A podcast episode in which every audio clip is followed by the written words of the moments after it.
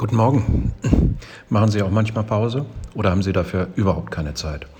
Aus meiner Vergangenheit kann ich dazu nur sagen, ja, äh, es gab immer eine Mittagspause, bloß die wurde in der Regel vollgepackt mit irgendwelchen Terminen, die ganz, ganz dringend und äh, zwischen Tür und Angel noch erledigt werden mussten.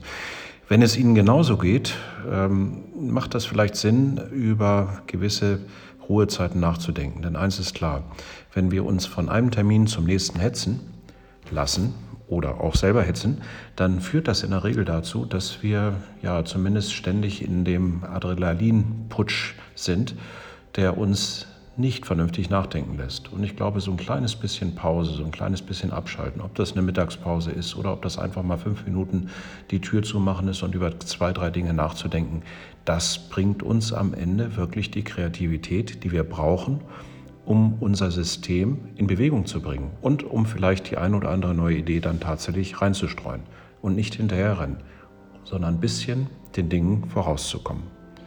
Bis morgen.